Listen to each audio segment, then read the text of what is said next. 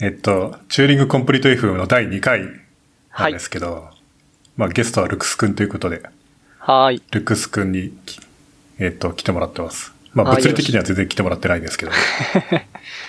なんか、その前回のやつが浜地さん、浜地さんと僕が喋るってやつで、はい。なんか意外と聞いてる人が多かったんだけど、何人ぐらい聞いてたんですかいや、なん、あアクセスログどうなんだろうな。全然わかんないけど、うん。全然わかんないっていうか、ほん見ればわかるんだけど、全然見てないから。あ結構影響があったと。いや、なんか、見たよとか、聞いたよとか言われて、へえ。いや、そらそうっすよ。ルイ先生と、あルイさんと浜地さんって、 そら、すごいインフルエンサーですからね。言えるねそうなの か。ところがなんか全然浜地さんが全くやる気がない。あ、そうなんですか次をやらな、やられない。えーめんどくさいみたいな。なんかもうまあ浜地さんらしいで すね。浜地さんあんまりそういうの好きじゃないのか。ああ、なるほど。まあ、で、というわけで、はい。システムズプログラミングの、システムズプログラミング的な話をしたいから、そういうのってあんまりできる人がいないっしょ。まあそうですね。あんまり僕の周りはいないですね。で、ルクス君は、そういう話が得意だから、ちょうどいいやと思って。はい。あありがとうございます。それを、それ多いっす。恐れ多くはない けど。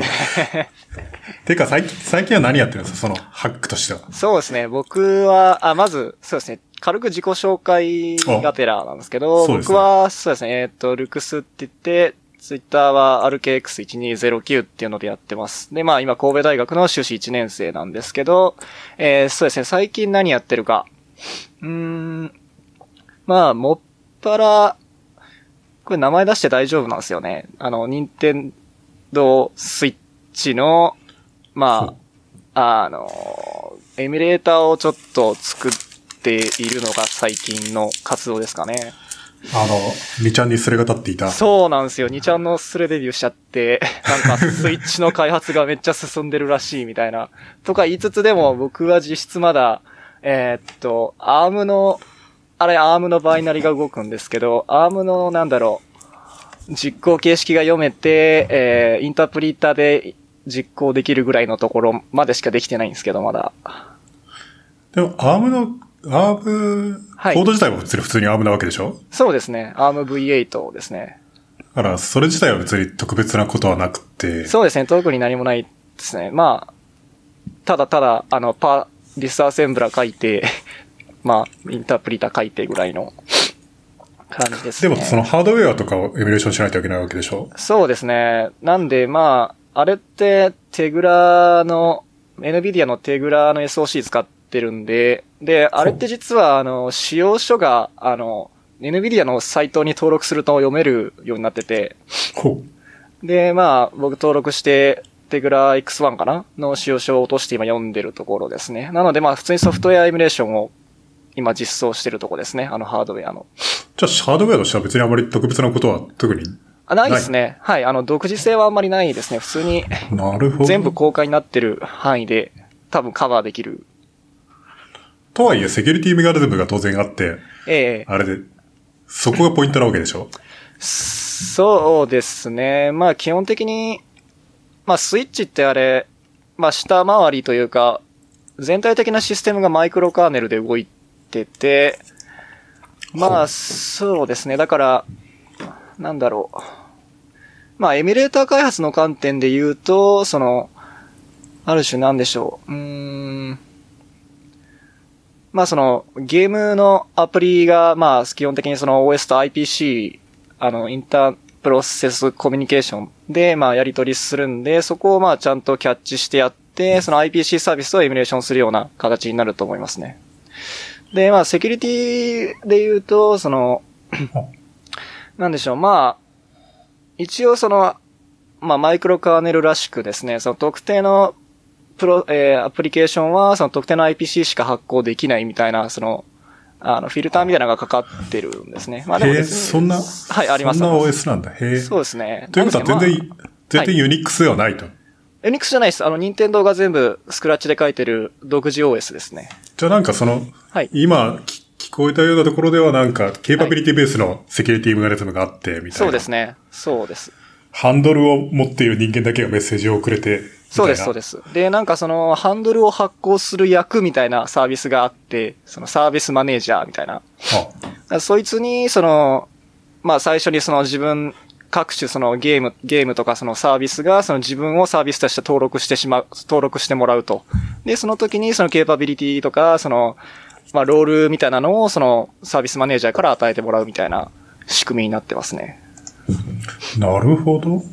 でも、そういうのってどうやって知るん ですか そこですよ ね。そこが。ええか全なくりそうなんですけど、えーっとですね。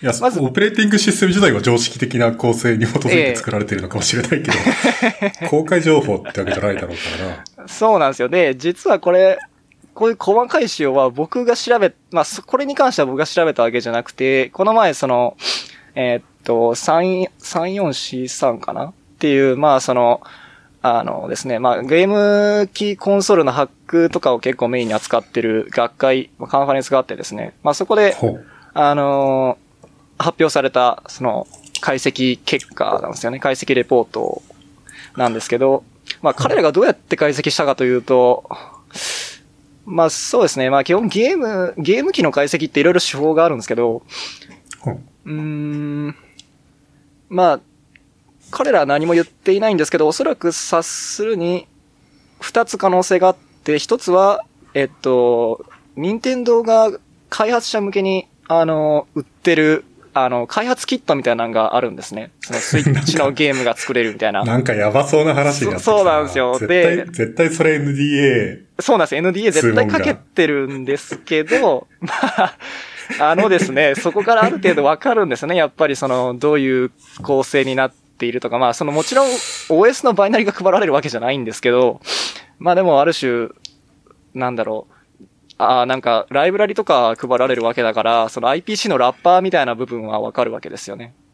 だからまあそれを見てしまうと、あの、あ、なるほど、こういうシステム、内部的、あこういうライブラリコールは内部でこういう IPC を発行してる形にこう変換されてるんだなみたいな、まあなる大ほど体予想つくわけですよね。で、実際ですね、この Nintendo Switch はまあその、わかんないんですけど、そのどうやったか知らないんですけど、その、実際プレステ4だったかなは、あの、えっ、と、何年前だったかなえっ、と、 PS4 ってまだ破られてないでしょいや、破られてますよ。あ、普通に破られてるんだっけあもうボッコボコですよ。あ、そう。そうです。 失礼しました。 いえいえいえ。そう、で、なんで破られたかっていうと、もともとプレステ4は、えー2年か3年ぐらい前の、なんか、ちょうど12月25日ですね、クリスマスの日に、その、とある、まあ、あの、ハハッカー的な人が、その、プレス、えーソニーからその買った開発キットをベースに解析したそのファイルシステムダンプみたいなのをネットに公開したんですよ。クリスマスの日に。ほう、で、あの、要するに NDA をた明らかに破ってるんですけど、 まあ、 匿名で ダンプを公開したんですよね。で、それを、匿名つったって下手したらね、まあそのまあそうでシすねグネチャーとか入ってんじゃないのっていえうえまあ、こう、特定しようと思えばできるのかもしれないですけど。で、まあ、それをもとにですね、その、要するに、まあ、PS4 のまあルートファイルシステムですよね、が全部ダンプされちゃったんで、あれ自体は FreeBSD なんでしょその、モデあ、ィフそァイうでドす FreeBSD。ね。はいモディファイドフリビーですね。まあ、それをベースに、こう、どういうソフトウェアが動いているとか、まあ、あるいはその、ライブラリがす普通に入ってるんで、そのライブラリを解析して、あの、まあ、どういうシステムコールを発行してるか、みたいなのを、まあ、ある種、前知識ありで、こう、スタティックに解析してる感じですね、プレステ4は、もともとは。なるほどね。はい。そうですね。スイッそもそもスイッチのエミュレーションとかって、その、はい。性能的には足りるんですか ?PC でも。えーっとですね。うーんでも、早いでしょ ?RV8。普通の、ええ、モダ早いンですちゃんとしたプロセスだから。バイナリートランスレーションとかするんだったらともかく。まあ、早いですね。はい。基本的に早いですし、ある種その、まあ、バイナリのエミュレーションというよりは、どちらかというと、やっぱり IO とか、そのシステムコールのエミ、なんですか、その、要するに OS のエミュレーションみたいなところが結構重いので、あの、なるほど。はい、あの、なのでまあ、すある種こう、OS 含め全システムエミュレーションをしてるわけではなくて、その IPC とかで発行されたそのシステムコールの挙動とかは全部ネイティブに実装し直してるんですよね、普通のエミュレーターって。うん。なのでまあその辺が高速に動いてくれるので、まあ多分そんななんか PC だからといって、パフォーマンスが落ちるってことはないと思いますね。実際その Wii のエミュレーター、あの、もう、に、あの、Wii も中身大体こう似たような感じになってるんですけど、IPC 発行してみたいな。まあ結構高速にエミュレーター動いてるんで、 Wii の、Wii はあれはプロセッサー何なんですかえっ、とですね、あれは、パワー PC と ARM の2つ乗ってたはずですね。確か。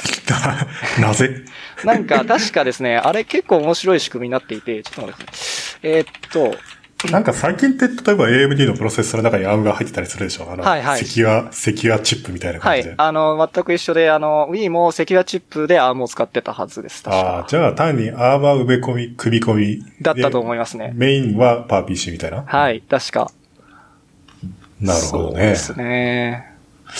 なんか、のっけからやばい話だな。なんか コロプラのあの、任天堂のホームと聞いて、ちょっと、ドキッとしたみたいな僕話僕が。も、はい、あれツイッター流れてきて他人事とは思えない。 いや、僕悪いことはしてないんですけどね。でそれは堂々と言えるんですけど、でも、まあ、まあね。まあ、ちょ、ちょっとやっぱりね、関連するワードが出てくると 怖い。まあ、心よく思ってくれるかどうかっていう問題で言うと、そうな心よんですよくは思ってくれないんじゃないいやだから最近僕思うんですけど、 僕が任天堂、今僕修士1年なんで就活中じゃないですか。僕えがえ任天堂の就活行ったらどうなるのかなと思っあて。いあ、採用してもらえるじゃないですか。や、すど、どういう扱いあにななるんのかなか、iPhone のジェイルブレイクとかしてた人が Apple に就職したみたいなのあっいやえて、えそれは、外、なんか外資系はそういうのなんか寛容そうですけど、なんか日本企業で、なんか偉い人が出てきて、こう、その偉い人の前でそれを言うと、うーん、なんこいかつ、かお前かってなお前かって言われそうな気はするんですけどね。わかどう、どうなのか全くわからない。わかんないですけどね。うん 想像の、想像の中の世界だから。それ、んしかしスイッチのエミュレーションってそんな完成するんですかその。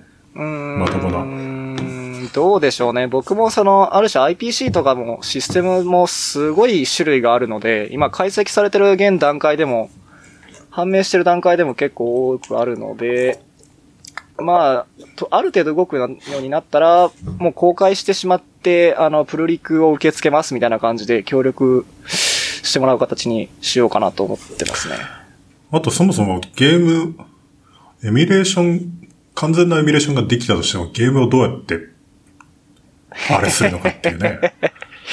いや、そこなんですよね。あの、これに関してはかなり気をつけて僕も発言しないといけないんです けど。えっと、まあまあ私ら、わまあ、そのエミュレーター開発する人としては、あの、ある種、海賊行為は推奨しないというか、海賊目的ではないと。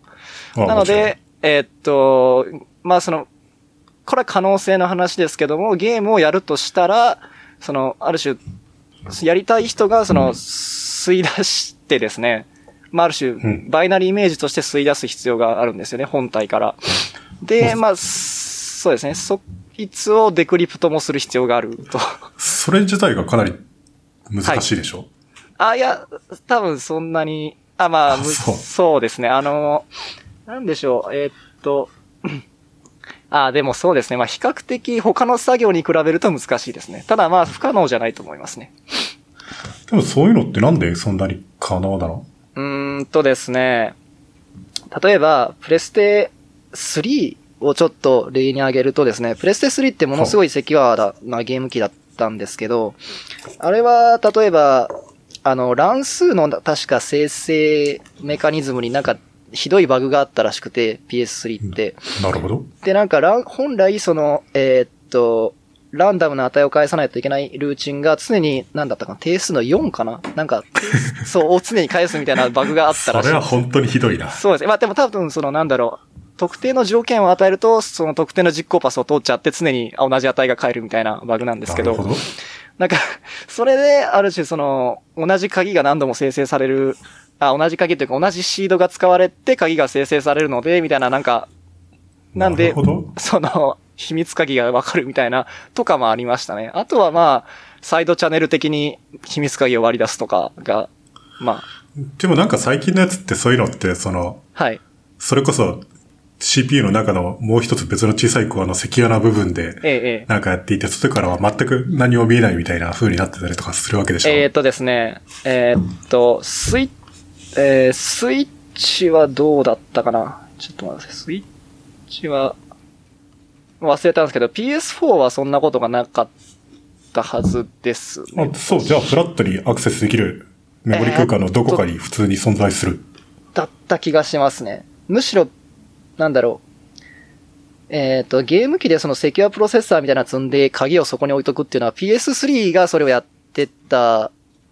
けど、まあ結局その実装のバグで、あの、やられちゃったんっていう感じなんですけど、 他のゲーム機はどうだったかなうーんと。まあでもあんま聞かないですね、やっぱせ。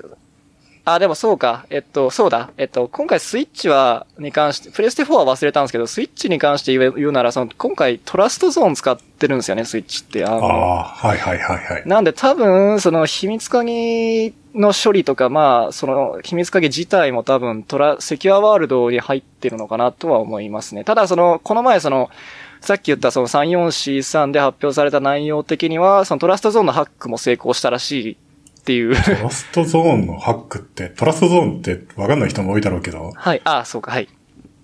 トラストゾーンが何かっつうと、ルクス君の方が詳しいか。あ、いや、大丈夫ですよ。そちらに説明していただけると。いや僕もよくわかってない。えーっと、トラストゾーンっていうのは、まあ、そうですね、結局のところなんだろうな。えー、まずアームって、アームのその、権限分離って、まあ、インテルのリングプロテクションみたいに、あの、エクセプションレベルっていう、あの、レベルで分けられていて、えーっと、ユーザーレベルが EL0 で、OS が1で、えー、ハイパーバイザーが2ですね。っていう風にどんどん値が大きくなっていくんですね。で、 照準と高順で逆なんだ。逆なんですよ。そうなんですよ。へーなんだけど、一番大きい、まあ実は EL3 っていうのがあって、これがトラストゾーンっていう、まあ、あの、レイヤーなんですけど、まあある種ハイパーバイザーより下で動くレイヤーですね。で、まあなんでしょう。うーん。まあ、要するにやってることは従来のハイパーバイザー分離みたいなのと全く一緒で、その、なんだろう。まあ、えーっと、その EL3 はその、ノーマルワールドとセキュアワールドっていう、その二つのモードを、モードで、をこう分離して分けるみたいな機能なんですけど、えうん通常はそのハイパーバイザーとかも含めすべてノーマルワールドで動いてるんですね。なんだけど、えっ、と、なんだろう。えーそのノーマルワールドの OS が特定のその命令をまあ発行すると、今度はセキュアワールド側になんかこう、ワールド側にこう、スイッチして、そちらで処理をして、またその結果をノーマルモードに移してくるっていうのは、まあ、ある種そういう二者間の通信みたいなインターフェースが実装されているわけですね。で、メモリって分離されてるんでしたっけ分離されてます。それは、メモリ空間が分離、完全に分離されている。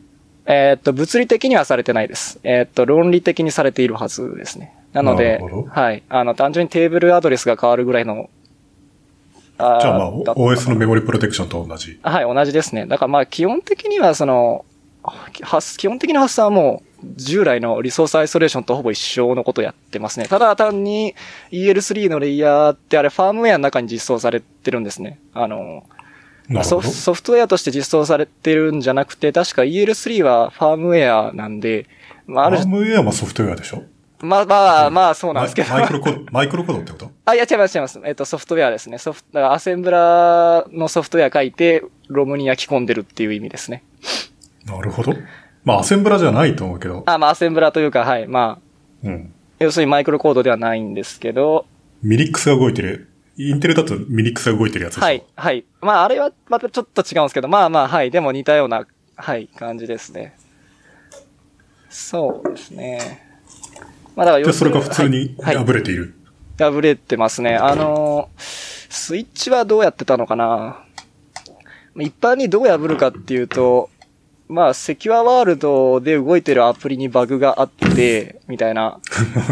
で、なんで、例えばその、ユーズ、ノーマルワールド側からその、ある種コマンドを発行するんですけど、そのコマンドがバッファオーバーフローフローして、セキュアワールド側で本当に任コード実行できる。あるんですよ。これ実際あの、あれですよ。そん Google のプロジェクトゼロが、あの、やったやつなんですよ。そんなにダサいバグありますね作っちゃってるのか。 意味ないなそうなんですよ。で、まあ、スイッチに関して言えば、あれど、まあはだ、どうやったんだったかな。ちょっと僕も記憶が。えーっと、確かでも、スイッチは、そのノーマルワールド側の OS が間違って、あの、セキュアワールド側のメモリ領域をなんかエイリアスしてたというか、マッピングしてたと かいうバグだった気がしますね。ちょっと忘れたんですけど、なんだそれもまたひどいバグだね。そうなんですよね。確か。なるほど。まあ、いずれにせよそういう弱点をええ見つけて、そうですね。そいつをなんとかすれば、そうですね。スーパーバイザーっていうか、その、はい。トラストゾーンを制御下に置くことができると。はい。そういう感じですね。まあ、それで、そのゲームを、あれ、あれ、あれするわけですね。 でもまあ、正直別にゲームをタダでやりたいから、あはいメーター作る人なんていないでしょ。そうですっていねうの。も正直、あそこまで高度なことができる人は本当にそんな目的ではやってないですね。あとはそもそも任天堂スイッチって、はい。ハード、ハードを買わないと始まんないでしょ。はい、そうですね。だから、あの、コン大ト体、ローラー的な意味でも。そうなんですよ。エミュレーター作ってる人大体実機持ってるんで。ねえ。 いや、本当にそうなんですよ。しかも実機2台とか3台持ってるんで。 むしろエミュレーター作る方がお金かかるっていう。 そうですね。だ、だいたい、スイッチなんてそ安いしね。あ、そうですね。そんな高い、あれじゃないんで。2万9 0ゲームだってさ、随分安いじゃん。あ、そうですね。しかも、なに、課金要素なしで、そうですね。初初回課金だけでしょはい。もう、ん美課金とかそういうレベルだよね。そうですね。いや、全然安いと思いますね。だからまあ、うん。そうですね。そうか、ルクス君ちゃんと進んでるんだ。なんか、スプラトゥーンばっかりやってなか ったんですスプラトゥーンもちょっとはやってますけどね。ちょっと、まあ、 だいぶやってますけどね。けど。任天堂最大のセキュリティがスプラトゥーンって言ってたかいら。や、そうですね。いや、あれは、あれは最大のアンチ解析技術ですね。そっちについ時間を使ってしまうと。そうなんですよね。スプラトゥーンそんな楽しいなんか楽しいですみんなや、みんなやってるけどな。浜地さんもやってますよね、確か。浜地さんで、スプラトゥーン、でも新しいやつはやってないんじゃないのかな。ああ、そうでしたっけ。まあ、と思うけど。僕もこう、買う前はまあ、すぐ飽きるだろうと思ってたんですけど、やっぱりこう、あれ、オンラインで常にこう、対戦するんで、こう、なん なんだろう、あのー、こう、ライバあなんか競争感みたいなのがすごいこう、あって、こう、絶対強くなるぞみたいな気持ちが、 すごい芽生えやすいんですよね、ああいうのって。一日何時間ぐらいやるんですか、あれは。 あー、まあ、日によりますけど、でも、少なくとも2、3時間ぐらいはやりますね。そんなにやってんのすごいな、それは。えちょっと、 1日2、3時間ってその、外国語とかだったら、スペイン語とかだったら多分2ヶ月ぐらいで、市場で買い物ぐらいはできるようになるレベルぐらい まで。そうですね。いや、本当にその通りなんですけど、ただただ時間を浪費してる。なるほど。まあ、はい。ペンキを塗るのは上手くなるかもしれないけど ね。将来何の役にも立たないですけどね。 将来、まあそういうことを言い出すとゲーム、ゲーム意味ないからね。ていうか、まあまあ娯楽っていうのはそういうもんだから。そうですね。すげえなほ他なんか面白い話じゃないんですかその、任スイ天堂ッスススイッチですかイッチに関しては。うーん。あー、そうですね。面白かったのは、ちょっと、えーっと、うんどこだったかな。えー、えーっと、うーん、あ、えーっとですね、なんか、ゲーム機の、まあ、ゲーム機でも何でもそうなんですけど、まあ、攻撃、ガジェットの攻撃手法の、まあ、ある種、一つの上等手段として、なんか DMA アタックっていうのがあるんですけど、ほうあの、まあ、DMA ってダイレクトメモリアクセスなんですけど、まあ、要するにその、まあ、な、何かしらその、ハック対象のガジェットに外付けのな、なんかハードでもなんか悪意あるハードをこうをく、まあ、接続してやって、まあ、そこから DMA でその CPU 内のメモリ領域に直接アクセスする。なのでまあ、なるほど IOMMU とかが入ってなかったら、あの、そのまんま CPU のメモリにアクセスできるんですよね。まあ、D- CPU DMA のメ。でモリっていうか、メイあン、メインメモリに。あ、まあ、CPU というかそうですね、メインメモリに、はい。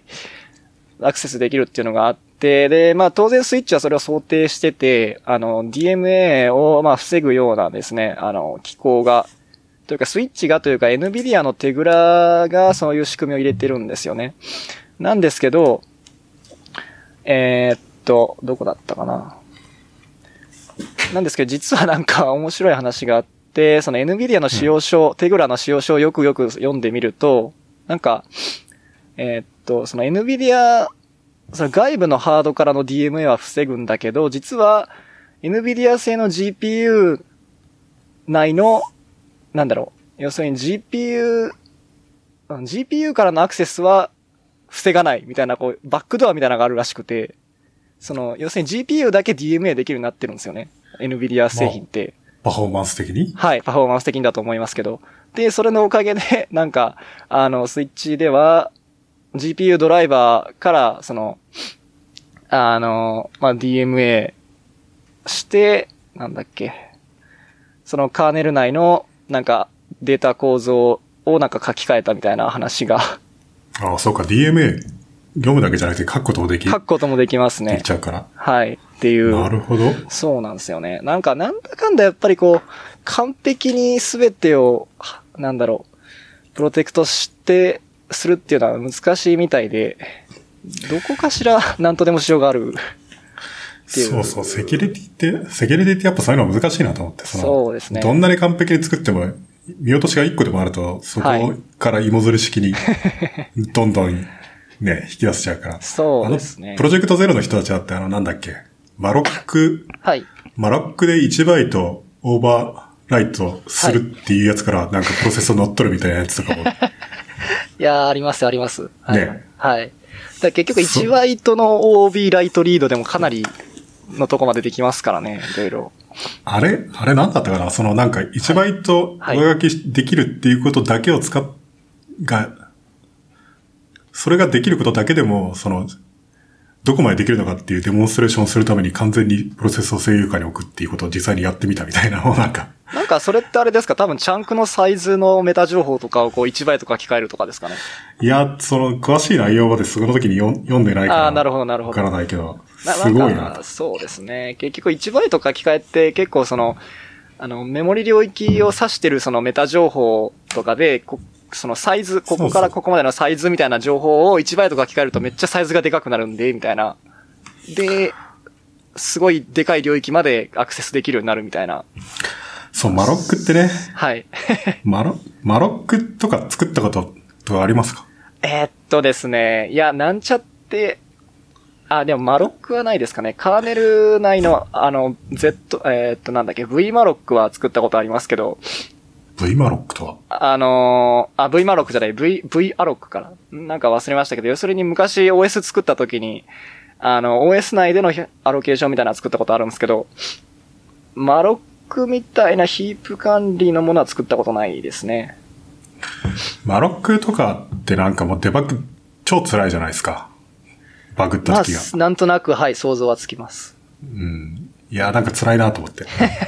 何の、何のオチもないですけど、こちのなみに話。、あルイさんは、つく、どういうあれで作ったんですか、マロックは。僕なんかあの、学校の宿題で作ったんですよ。ああ、 やっぱり。そう、CS1、107はい。かなんかが、C 言語とシステムとプログラミングのコースみたいなやつで、え僕とか正直全然やる必要ないんだけど、 ですよねあの、教えてる人より詳しいから。ですよね。絶対釈迦に説法以上ですよね。 だから、だからめんどくさいなと思ったんだけあどー、その、必修で、それをやらないと卒業ができないってやつで、ああ、それはしょうがないですね。そう、だから、やるからには、手を抜かずにやるかと思って。ですよね。ところが意外とそれがなんか、なかなか歯応えのあるやつはいですね。はい。っていうか、えーまあちゃんとした宿題って、その上がってる人にとっても、はい。時間はかかるでしょ。まあそうでちゃすん、ねね。、ちゃんとやると。まあ頭の整理の意味でも、はい。かかります。で、そのマロックなんか、はい。そうそう。適当にマロックを書いてね、みたいな課題で。いはいで、なんか、その、ベンチマークみたいなやつがついてきて。はいそれがその、EMAX とかなんかそういうのを立ち上げた時のマロックを多ええ分フックして、それでログを取っていて、へえ。で、それと同じパターンのマロックとフリーが実行されるみたいななるのほど、で。なるほど、なるほど。ええ、面白いですでね。そはいはい。二つのメトリックを測って、スルー、スループットっていうかパフォーマンスはい。スピードと、あとメモリのユーティライゼーション。はい、はい、はい。つまり最大何バイトまでアロケートしたかみたいな。はい、はい。そういう二つのメ、そのメトリックを使って、はい。で、その総合スコアが出てくるんですよね。うーん。で、それがその成績の点数になるみたいな。ええ面白いですね。まあもちろんコレクトレスの問題はあるんだけど、まああー正しはいはいい、正しく動くのはまず前提として。なるほど。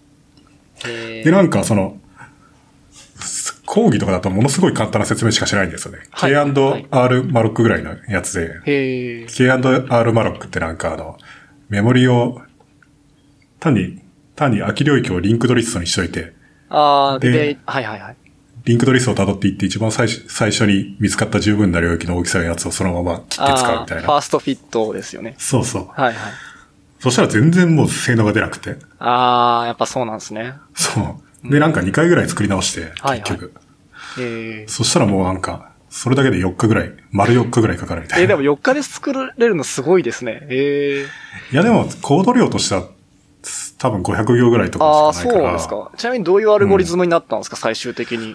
最終的には、なんか、よ非常にありがちな、あの、はいはいサイズ、サイズが同じやつっていうのを、はい。っていうかその、じ4 8バイト、10バイト、12バイト、16バイト、24バイト、はい。 48バイトみたいな、あーそういうはいはい固定のやつっていうのを、その用意しといて、はいはいそいつを、そいつをリンクドリストにしとくみたいな。あそーうすると、その、例えば36バイトのリクエストが来たら、切り上げて40にして、はい。で、40バイトのやつの一番最初のやつを必ず使えばいいから、なるほど探す必要がないみたいな。なるほど。早いっていう。で、大きいチャンクに関しては、なるほど。はいはい。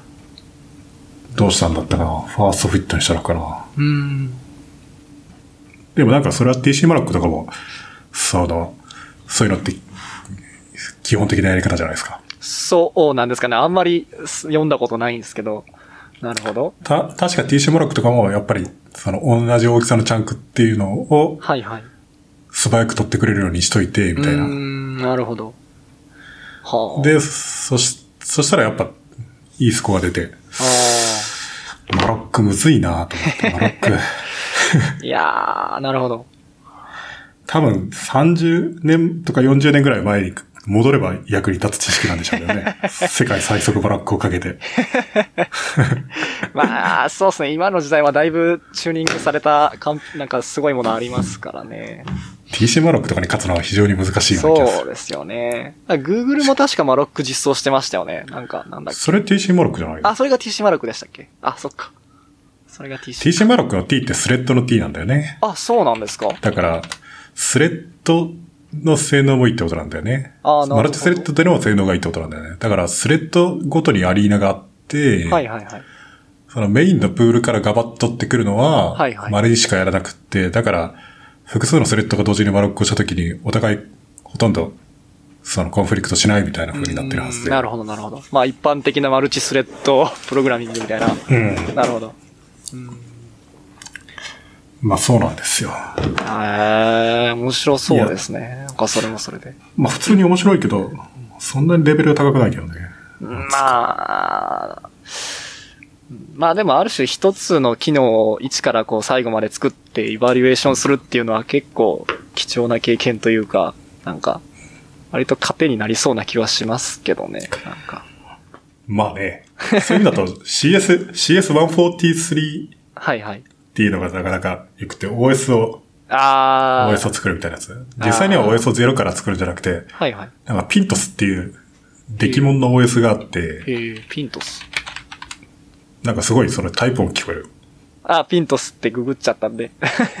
で、なんかその、はい。ピントス、ピントス自体は別に普通の、はい。ていうかわざと機能を削ってある OS で、へで、なんか最初はユーザープロセスみたいなやつがないからユーザープロセスを作るみたいな。ー。はいはいはい。で、そう、その後、ヒープ領域を拡張できるようにするとか、なんかそんなへーことやったりとかブ、ロックシステムコールですかあ、ではない。そういうことではない。さあ、ブレイク、そう、ブレイクね。あ、ブロックじゃない、ブレイク。ごめんなさい。ブレイ BRK ク。システムコールを足すとか、はい。あとなんか、フラットで呼び込み専用のフはいァイルシステムしかないから、それをユリックスっぽいツリーっぽいファイルシステムにす るとえー、面か、白いですね。えー、辛いんです、それが。いやー、それは大変辛そうですね。確かに。めっちゃ辛いですよね。なんかその、特に、なんか仮想メモリとか実装しするから、はいはいはい。途中で。はい。なんかページアウトとか実装するんですよね。あー、しんどそうだな。そうそう。ページアウトとかも、なるべく使われてないはいページっていうのを選んでちゃんとページアウトしなくちゃいけなくて、うんなるほどそれもなんかベンチベンチマークがついてくるから、なんかスコアが悪いと点数が悪いんですよね。へえ、すちなみにどういうアルゴリズム使われたんですか選ぶ。なんか、はい。なんか、その、ページを選ぶときにはクロックアルゴリズムっていうのがよく使われるらしくって、ククロッカーですかクロック。あ、クロック。はいはい。なんかその、はい。ていうか一番つ理想的には LRU が一番いいわけでしょはい、そうですね。なんだけど、LRU は高すぎるから値段が。なるほど。そのコストがかかりすぎるので、なるほど。実際にやろうと思うと。はい。っていうのも、その、カーネルにとって分かり得るのっていうのは基本的にはページのダーティービットしとアクセスビットしかないうーん。わけでしょそうですページテね。ーブペルーのジ中テーの。ブル的にはそうですね。はい。で、それを時々見に行って、はいで、それで情報を集めてくるんだけど、はいその時に LRU とか作ってるとスーパー重いかあら、ー、で、早くないと意味がないので、なるほど。で、どうやるかっていうと、はいクロックアルゴリズムでは、その、なんか針を2本用意しといて、はい時計、はいはい。時計みたいに。はい。でも、おそれが同じスピードで動くみたいな。ほう。なるほど。で、そのちょっと離れて動くんだけど、はいそれで1個目の針がページをスキャンしていって、はい。で、その、ダーティー、アクセスビットとかを消していくんですよね。はいはいはい。で、ちょっと遅れて、次の針が来て、はいアクセスビットが立ってるやつっていうのはスキップし、アクセスビットが立ってないやつっていうのをページアウトするみたいな。あー、なるほど。そうすると、しばらくアクセスされてないやつっていうのがサッパーページアウトされるみたいな。あー、なるほどなるほど。で、それはあくまで禁止なんだけど、はいまあ、まあいいみたいな。うーん。あ、すなるほど。それで意外と早くなるんですね。確かにまあ。早くなるっつうか、まあ悪くはないアルゴリズムみたいな。うーん、なるほど。で、それがなんかその、何が一番大変だったんだっけなんかその、例えば、はい。ライトシステムコールとかで、はい。渡されたアドレスっていうのが実はもうスワップアウトされていて、あー、この前おっしゃってましたね。はい。で、なんかそれを、その、IDE のドライバーにそのメモリ空間をそのまま渡すと、はい。それにアクセスした瞬間 に、ページは、トラップが発生して、ペあーージインしてこないといけないんだけど、なるほど。 IDE のドライバー自体がリエントラントじゃないから、あーそ、の同じディスクから読んでくるっていうのはできないから、みたいな。あるあるですね辛いみたい。なあるあるです ね。確かに確かにさーって。あー。え、ど、どうするんですかそれ結局。いやー、俺もうそれは本当にどうしようも直せなくって。なるほど。最終的にはね、カーネル空間にユーザーからのもらったバッフを全部とりあえずコピーしといてからあドライバーに渡すっていうことにしちゃった。ー。まあ、それがいいですよ ね。確かに。うん。いや、それ辛くってね。いやー、OS 開発やっぱリエントランシーみたいなとこが本当にめんどくさいですよね。やっぱり一番下を全部扱ってるので。 そう。なんか誠意りはますねよく飛ぶからね。そうだ。ですね。あれが嫌だよね。ピントスもなんか一番最初から、一番最初からカーネルスレッドがあって、あ、はいはいはい。で、そのスケジューラーがあって、カーネルスレッドがあって、はいはいタイマー割り込みが起きたら、時々その、タイマー割り込みがあったらそこからスケジューラーがキックされて、そいつが次のスケジューラーを、スケジュールするべきカーネルスレッドを選んで、はい。で、なんかその、スイッチするっていうことをやるんですけど、まあスイッチするって単に、その、はいカーネルスレッド構造体かはいらはいレジスタを書き戻してってなるほどいうだけなんだけど、なるほど。それとかもなんか、すだからカーネル自体がはい。スレッド安全に書かないといけないんですよね。あー、なるほど。めんどくさいですよね。うーん、なるほど。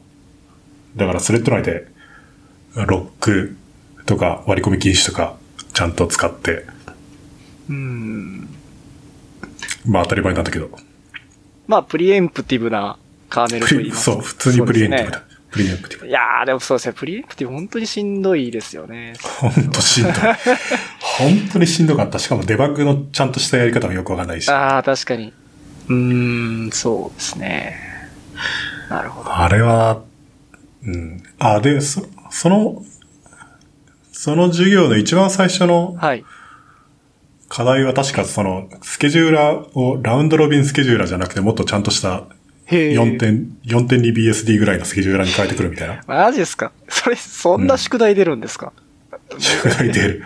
難しい、厳しいですね。いやでも別にそれは、それ自体は別にそんなに難しくはないんだけどい、や、でもなんか、あまあそっか、スケジューラーは大丈夫だけど、うーん、プライオリティをけ決定する自体はそんなに難しくはないでしょ。まあそうですね。それ自体は大丈夫ですけど。ナイス値を使って、はいはいはい。で、今までどれぐらいのそのタイムスライスがはい。使われたかっていうのを、そうっすねのなんか、だんだん減らしていって、みたいな。はいはいただ不動小数点数とか使えないから、なるほど。固定、固定小数点で整数で頑張るみたいなことをやらないといけないけど、まあそれ自体は別にそんなに難しくなくて。はいはいただなんかその、優先度、優先順、優先度逆転みたいなやつはいはいはいをはなんとかしないといけないので、い。そうですね。だから要だすかるらなに、んかはい、そうですね。プライオリティの高いスレッドはがい、ロックを待っていて、はい。そのロックっていうのは優先、そのナイス、プライオリティの低いカーネルスレッドにはい。持たれているときには、そのプライオリティドネーションっていうのを実装しないといけなくって、はいはいはい。その、自分が待ってるカーネルスレッドの一番優先度の高いやつと同じ優先順位でテンポラリーに走らないといけないんですよね。あ、なるほど。優先度上げるんですね。上げて対処するんですね。そう、っていうかその、待ってる人っていうのが、じ自分の優先度をっていうのをドネーションすることにより、なるほど。一時的にブーストすることができると。なるほど、なるほど。そうじゃないと、その、本来、うーん。真っ先に走るべきものっていうのがずっその、そうですね単に優先度が低いやつがずっと走らないがゆえにずっと待たされるってことになっちゃうので、なるほど。それとかはめんどくさいんですよ、実装が。ああ。なるほど。うん。いや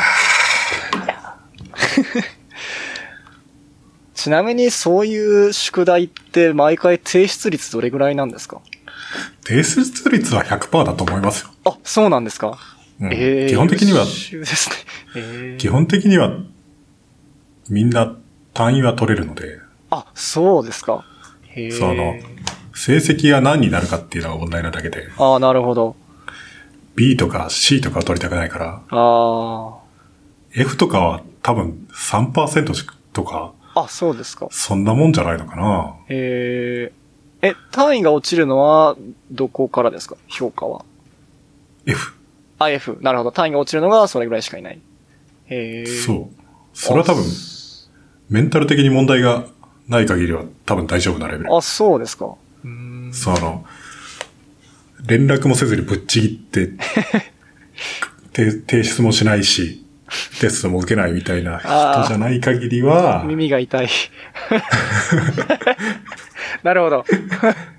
その、みんな一応必死でやるので、なるほどそうすると、はいまあ、一応パスはできる。なるほど。ただ、悪い成績だと良くないのうーで、ん。なるほどみんないい成績を取るためにすごい頑張るっていう。へえ。ちなみに、ルイさんは、その、今、大学に行かれてると思うんですけど、それってどういう目的とかってあるんですかなんか会社的にはなんかプラスがある話なんですか会社的にはないね。、あなるほど。もう完全にもう趣趣味と言ったらあれですけど、か趣味ですよ、趣味あ、。趣味なんですね。あ、すごいですね。へえ。で、趣味で、かつ、もう、すべての講義をやっぱり、好成績で収めるっていうのも趣味なんですかそう。へえ、すハイレベルスコア、ハイレベルクリアを目指すっていう。へえ、すげえな。でも面白い、はい。面白い、面白い授業も結構あります。ああ、ですでしょうね。あの、CS4143E っていうのが最近始まって、へえ。あれなんか面白そうで、はいででも今期から始まったんだけど、はいあれ、始まったの知らなくて、はい。でそれが何かって言ったらなんかラストで、はい。ラズベリーパイの、はい。で動く OS をスクラッチから書くみたいなやつええで、すごいな。めでっラちゃんこ面白そうじゃんって。ラストって意外と、ベアメタルの、あれかける能力あるんですね、ラストって。ラストは一応 C とか C++ を置き換える言語として設計されているから、ああ、なるほど。アンセーフなこともできるし、ああ。だ型け安全なことも両方できるんですよ。だ結局ではアセン、インラインアセンブラーとかを書かないといけないところも当然あるわけですよね。まあ、それは最終的にはそうなると思う。ああ、なるほど。まあ、それはそうですよね。なるほど。でもラストって多分それ自体もできるはずで、っへえ。ていうのはラストってし C ライブラリに依存してないでしょ。あ、そうなんですかね。はい、そうですかね。なんか最、うん、リブ C 使ってないから、はい、だかはい、らはい。システムコール、カーネルインターフェースを直接呼んでるはずなんだよね。あ、そっか。確かに。だらそうかそうかそうかまああ、それ自体がすでにアセンブリがいるし。あ、そっか。なるほど。それはそうですね。うんあなんか最近割とそういう言語ってあるじゃないですか。そのはいはいはい C に依存しない、あ。はい、はい。その、お OS のシステムコールって普通は C の関数っていうレベルで定義されてるけど、基本的にはそうですね。でもまあ、自分ポのジ、ックス、ポジックスとかのレベルでは。そうですね。まあでも自分の言語でやっちゃってるそう。ケ例ースが。えば Go とかってそうでしょ、あ、そうなんですか。へうん、?Go って全く C に依存してないから、へえ。すごいですね。うん、それ自体は非常に良くって、うん、そうですね。リブ C に依存しないと、その、本当にそのシングルバイナリで完全にポータブルだし、確かに。あと、クロスコンパイルが簡単っああ、なるほど。そうてでいうすのね。も、その、ターゲットの、ターゲットの環境でのライブラリとかは別に必要ないので、なるほど。その代わり全部自分でやらないといけないけど。うーん、そうですね。特に、語言語のメンテナンスする方も結構大変じゃないですか。なんか、そんだけ全部セルフブランディング、ブランディングじゃないわ、セルフでやってると、なんかとんでもない量の 行動を扱わないといけない気がするんですけど。うーん、そこまででもないと思うけど、あまあ、そうそれなりに、それなりにはある。うーん。 Go ってなんか全部が変なんですよ、なんか。 全部が変。すべてが変。なんか、ええ変というか、はいよくできてるというか、なるほど。独自であるというか。へえ。例えばなんか Go とかって、Go、Go 専用のアセンブラとかついてきますよね。え、そうなんですかなんかね、アセンブラが独自なんですよ。 えアセンブラが独自なんですかとアセンブラが独自えで、っと、それは構文が独自っていう意味ですかそれともアセンブラの実装自体が独自構文、実装はもちろん独自なんだけど、はい構文も微妙に独自。構文自体は別に AT&T かインテルかどっちかっぽいんだけど、はいはい。ただなんかその、あマシン命令に1対1対応あ、、はい。完全にしてるのかなっていう感じのはいはい。アセンブラなんですよね。へえ。で、それの肝は何かっていうと、はい。語言語において、はい。実際のコード生成をするのってリンカのはずなんですよね。そ、な、んリンカが生成するんですかコーなドんをかね、コンコンパイラーは疑似コード的な、疑似コードというか、アセンブラっぽいやつを生成するんだけど、へえ。それ自体はその、完全にマシン命令に一対一採用するようなアセンブラじゃないはずなんですよ、ね。へえ。あ、そうなんですね。で、リンカでコード生成してるはずだったんだけど、確か、わかんない。もしかしたら間違ってる可能性あるけど。なるほど。でも、それをやると、いくつかいいことがあって、はい。例えばその、ジャンプ命令とかってインテルとかだとたくさんあるでしょはい、ありますそね。のディスプレイスメントの大きさによって、はいはいはい。ジャンプ命令って1バイトと2バイトと4バイトのディスプレイスメントの。。まあタイプによっていっぱいありますすね。はいはい。ああいうのとかも、疑似命令みたいなやつで単にジャンプって書かれてれば、リンカがその実際の距離を測って、へえ。その、適切な命令を発行とかできるじゃないですか。そうですね。PC 相対とか、なんなんたらなんたらみたいな、そうですね。それで、その、普通の C とかのコンパイラーみたいに、コンパイラー自体が、そのマシンインストラクションまで書いちゃうと、はいはい。詰めたりとかできないから、あ4ーバイトのディスプレイスメントなんだけど、実際ね、2バイトのオフセットで足りるんだけど、みたいになってももなるほど。う、リンカーではどうしようもないので、あだから、あれ自体はまあまあ、合理性のあるやり方だと思うんですよなるほど。プラン、プラン9とかからなんか来てるんじゃないかと思うんだけど、あ。すごいですね。でも確かにリンクの段階で分かる情報をもとに、まあ、できることって意外とありますよね。確かにそう言われてみると。うん。確かに。それは面白いですね。なんかリスク5とかだと、はい。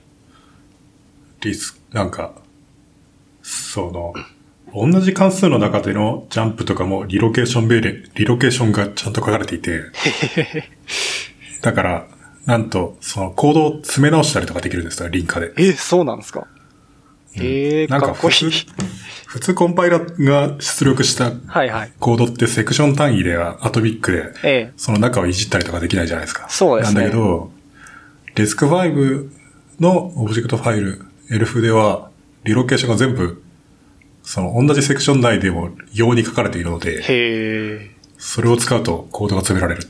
へえ。あれはすごいなと思った恐けろど。しいですね。そう、 な謎実装すぎる。え、でもそれ、それ輪郭の対応もかなり大変。いや、リンクの対応自体は、あーあそんうまでりもない難しくないと思うけど、なるほど。うん。ただ、オブジェクトファイルが多分でかくなる。なるほど。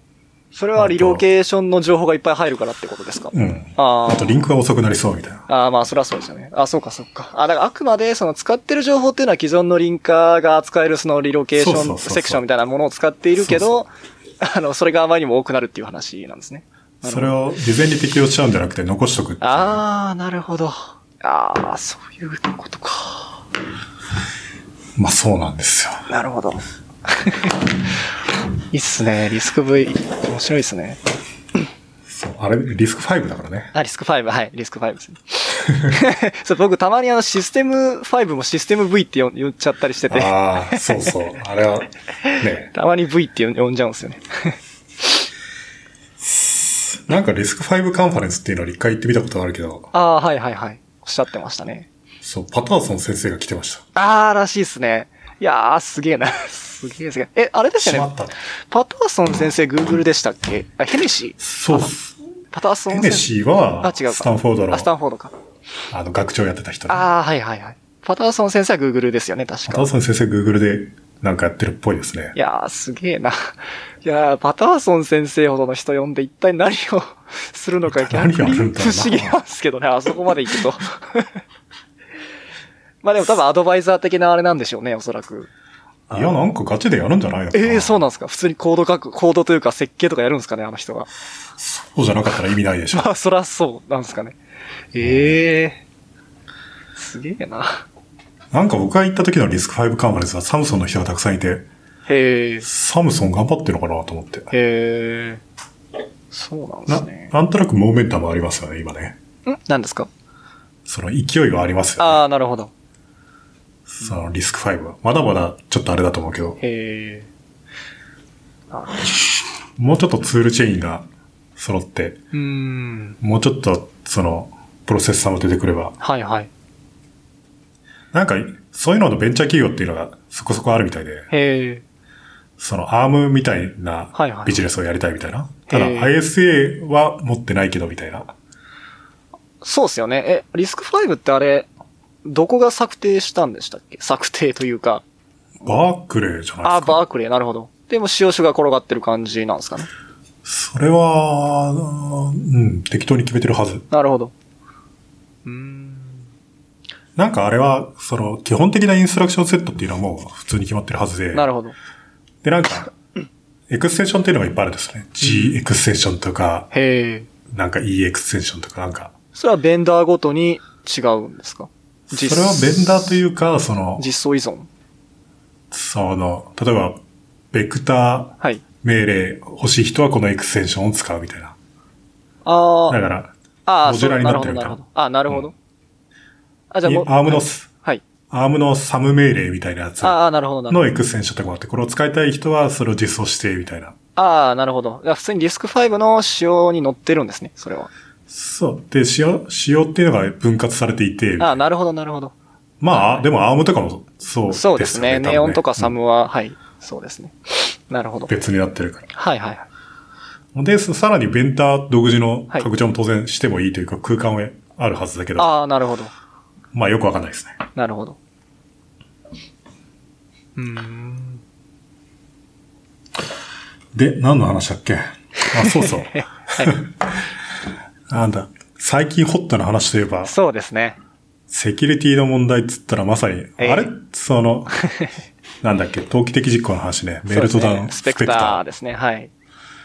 あれ、思ったんだけど、はいあれは、任天堂 の、あれをあれするのとかには使えないんですかえーっとですね、任天堂は Cortex-A57 が乗ってるんですけど、えーっと、確か、まあ確かに影響を受けるとは書いてあった気がしますね、アームの。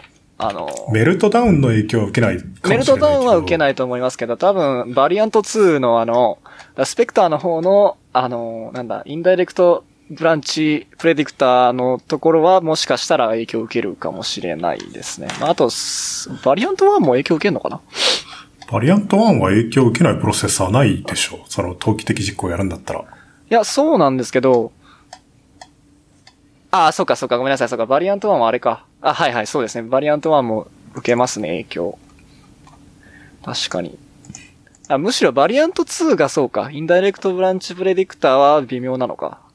影響を受けるのあかれは、そわの、かんないユーザープロセスとカーネルプロセスの中で、はい。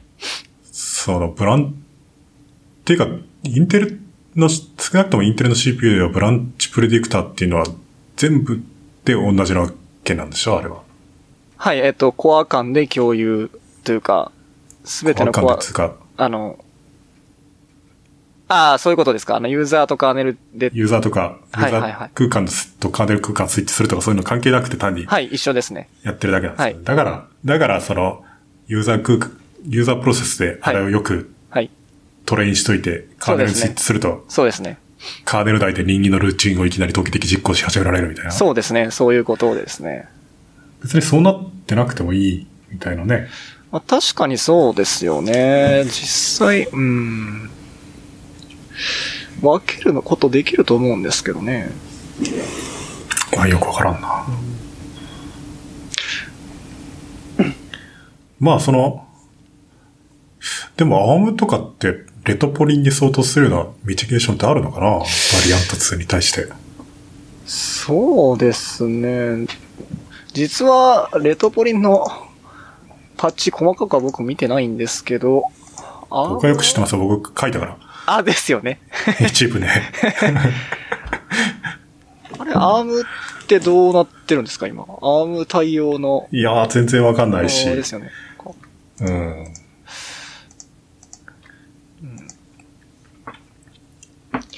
レトポリンはなかなか良くて。はい。でもなんかあのパッチが、っていうかあんまり、別に僕もう知らないこととかはい。ないはずだけ ど、あんまり変なこと言うとあれだった。ああ、そうですね。なんかね、あのパッチが CNN とかにも出てたらしいんですよね。え ?CNN ですかうん。へいや、その、ニュースとして。え。え まあ、だって一応大ニュースじゃないですか。まあ、そ、そうですけど、そうパッチが出るんですかパッチの話が出るその、一体それがどれぐらい重要な問題なのかみたいな、とかをへえ。えー、すごいっす気ね。になるわけじゃないですか。まあまあ、そりゃそうですね。しかもなんかその、投資家向け情報として出たみたいな。まあ確かに影響を受けますからね、投資家も。株価だいぶ下がりま投す資けど。家だって、インテルの株価ね、すまごあい、そうですけど100億ドルとか下がってなるるから。ほど。でも、リタ、リタポリまで、それ説明いるんですかねそこまで、そこまで出すんだ。すごいっすね。すごいなと思って。へえ。怖い世界だなと思って。はあ、なるほど。まあ、だから、ただ、どうすっかな。なんかその、この話自体は、っていうかその、分かってみれば他愛もない手法じゃないですか。まあそうですね。ただまあよく逆にせなんで、はい。なんでこれに20年間誰も気づかなかったんだろうと思って。まあそのなんか気づきそうではありますけど、実際うまくいくんだっていうのを試した人が多分なんかあんまいなさそうというか、まあよく試したな、試す気になったなとは思いましたけどね、僕も。その、バリアント1、はいバリアン、でも、うーん。あ、まあババリリアント1は多分すぐ試せると思うんですけど、バリアント2とかよくやったなって思いますけどね。僕はアント2は本当にすごい。はい、バリアント2天才的ですよね、これ。 天才というか、まあ、本当に根気がすごいというか。うん、あれは、その、ブランチプレディクタはーのいよく内部を理解してないそとうでですきよないねから。。これはすごいと思いましたね、僕も。要するに頑張ることで、はい。人気の場所を予測させることが可能になったってこと でしょそうですね。これかなり応用範囲広いと思いますね。すごいなと。なんか実際なんか僕も最近聞いた話なんですけど、このスペクターメルトダウンをさらに応用した新しい脆弱性の情報が出てるらしくて、ほスカイフォールアタックっていう、あの、う。ほ新しい脆弱性が出出てるんですけど、う。少年漫画みたいな なんすか技の名前になってきました。なんですけど、情報はまだその非公開で、スカイフォールドットなんだっけなんかの、ウェブページにアクセスすると、なんか、あの、や、やばい脆弱性を見つけた、スペクターメルトダウンベースのやばい脆弱性を見つけたんだけど、OS のベンダーとかが対応終わるまで非公開みたいな感じで、なんかまだ、それぐらいのことしか書いてないんですけど、なるほど。そうですね、なんかあるみたいですね。怖いなこの話はこれぐらいにしとくか。なんかただあまの、メルトダウン自体はなんかすごい大もないじゃあ、ないあ、ですか。メルトダウンはそうですね。逆にびっくりして、なんか、あんなに簡単なことで、そうです情ね報。ぶっこ抜き放題 なんだ。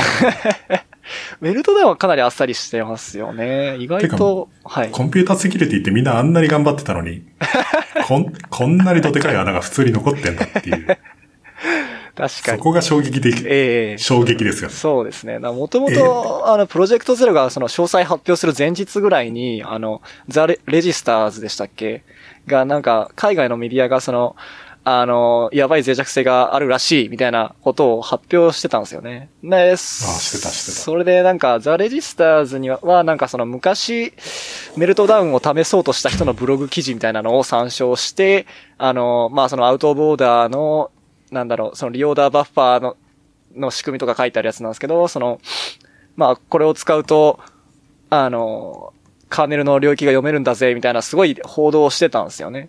だけどまあ結局そのブログ記事はなんか最終的に失敗した、攻撃は失敗したって結論付けてたので、まああんまり重要視してなかったんですけど、なんかメディアが騒いで僕たその時に知ってたからね。ですよね。だから、こう、多分。ルクス君、ルクス君が、これはデマですって言って、 みたいなことをツイッターで言ってて、おいおい。申し訳ないです。デいやマ、ーだっデマ、デマっていうのがデマだよ。いやー、これね、え、でもあれってどうなんでしょう実際、メディアってリークされてたんですかねあの、情報もすでにもらってたから、ああいう、すべてノーコメントだけど。 ですよね。際どい話でしたけど。いやー、でもまでもそのあ、はい。その予想よりはい、本来発表する日より発表が早くなっちゃったっていうのは別に秘密ではないから、ああ、なるほど。ただ、あんなに堂々といろんなパッチを、ね、Linux カーネルベーリングレストとかでやってたら、そりゃ、そいろういろですよ推測する人はね。出るだろうかだらっ。て、カイザーとかだいぶ前からありましたよね。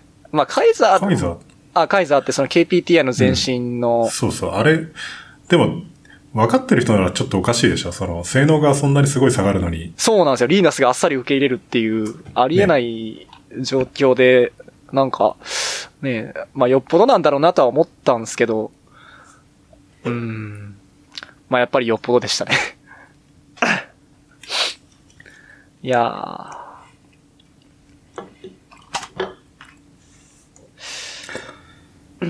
まあまあ、この話は、あんまり、そうですね、深掘りは。 あんまり深掘りするのはやめときましょそうですね。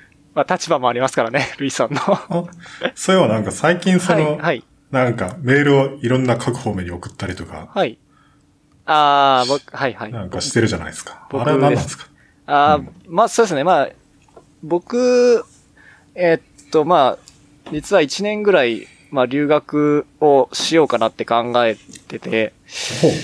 まあそのこっちの大学を1年休学して、要するにまあ、あそうですね。まあ1年休学して、まあカーネギーメロン大学っていうところに、まあ行こうかとしてます。で、まああ、あ、CMU ってなんか、はいそういうセキュリティとか大好きそうです、大好きなです、人ね。たちがいい,、はいんじゃなかったでしたっけそうですね。あの、CMA のサイラブっていう研究所がありまして、まあ、そこにその、は、主にその、なんでしょう。あの、脆弱性解析と、それから攻撃、エクスプロイトの自動生成みたいな、あの、ことをやっている。要するに、い従来、セキュリティのエキスパートがやってた作業を、まあ、なるべく自動化しようみたいな研究を主にやってるところですね。で、まあ、私、その、なんだろう、いろいろガジェットハックしたりとかしますけど、とにかくその、人力で全部やるとすごいめんどくさいんで、まあ、やっぱりそのモチベーションとしてやっぱり、まあ僕がやってるような作業も単純、あの、なんでしょう、自動化したいなっていうのがあって、まあそういうことをレジュメに書いて、こう、CMU の教授に、こう、おもむろに送って、みたいな感じですそね。の、はいそれは、んな、何にあるんですか交換留学みたいな、えーっとですね。あの、うちの大学、まあ、神戸大学と CMU ってその交換留学制度ないんで、なので、あの、そうではなくて、あの、客員研究員として、あの、雇っ、雇ってもらうと言いますか、あの、みたいな形にすると、まあ、学費もいらないですし、あの、まあ、要するに向こうで1年間働くみたいな感じですかね。イメージとしては。まあ、そのポジションをお願いしている状態ですね。そでもそれ留学はできないの留学すは、留学制度は多分そのに定期がしてないんで、入学。あ、入学ですか。入あ学るいは。は転籍みたいな。あー入学できなくはないんですけど、うん CMU は名門ですよ。名門ですし、ただめちゃくちゃ学費がすごいので、やっぱり。あ学費は借りればいいじゃないですか。まあそうっすけどね。だから、ある種、その、僕が1年間その客員研究員やってみて、もしそこからその興味があれば、ドドクターで入学とかは考えてますけど。ああ、なはるい。ほどだね。からまあ1年間お試し期間みたいな感じですかね、どっ ちかというと。まあいいじゃないですか。はい CMU のディグリーがあるのは相当強いと思います。そうですよね。うん。うおっん。て。だから逆に1年間 CMU にいてもディグリーにならないっていうのはなん か、もったいない感じがする。まあ確かにそうですね。ただまあ、うん。んでもそれコースワークするわけじゃないってことなんですかその1年間いても。何ですかコース、授業を取ったりとかするわけじゃない。あ、しないですね。もう完全に研究員ですね。じゃあディグリーは関係ないのか。関係ないですね。 CMU とかもそうだと思うけど、そのマスターって別に、その、はい修論とかないんですよね。あ、そうでしたっけうん、基本的に全部コースワークをやるだけであー卒業なんですよね。なるほど単位取れば卒業みたいな。へえ。研究というのは PhD でやるからみたいな。あ、そうなんです、やね。りたい人へえだ。からマスターと PhD は全然別物になっていて、なるほど。実学は、っていうか役に立つことをマスターで学びみたいなるな。ほ研ど。な究るほやどりたい人っていうのはまた全然別だから。ああ。まあ、その方が合理的ですよね。なんか、し大体の人の修論ってなんか、 そ、それ、研究なのみたいな しょ。しょうもないの多いですからね。僕僕もコースワークをやりたかったからちょうどよくって。ああ、な るほど。その、ね、別に自分で何かをやりたいだったら別にそんな土日にやればいいから。確かにそれはそうですね。そうそう。なるほど。で、それ返事来たんですかあ、はい、あのーまあ、まだ決定じゃないんですけど、あの、一応、その、向こうの教授が、その、君と働きたい、研究したい人を探すからとか、あと、まあ、向こうに今、いらっしゃる日本人の訪問研究員とかも、に繋いでもらったりとか、なんかいろいろ、はい、話はちょくちょへえく進んではいるんですけど、まだ決定ではないですね。だから向こうのファカルティが見つかれば、それで決定って感じですね。 ?CMU ってどこにあるんでしたっけえーっと、どこだっけえーっと、えーっと、ど忘れ寒い場所、暑い場所。いや、暑いんじゃなかった、暑いっていうか寒くはないはずですけどね。えー、うーん。ピッツバーグですね。ピッツバーグは寒そうな気もするけど。あ、わそうですか。かんない。あんまり行ったことない。 今どちらにお住まいなんでしたっけ、ルイさんは。僕はママウンテンビューですから、いわゆるサウスベイ、ああ、そっかそっか。サンフランシスコベイのサウスの方です。あああ、ということは職場までどれぐらいなんですかあ、10分ぐらいすると思あのあ、でそうか。もう本当に、あマウンテンビューですね。なるほど。近い近い。なるほど、なるほど。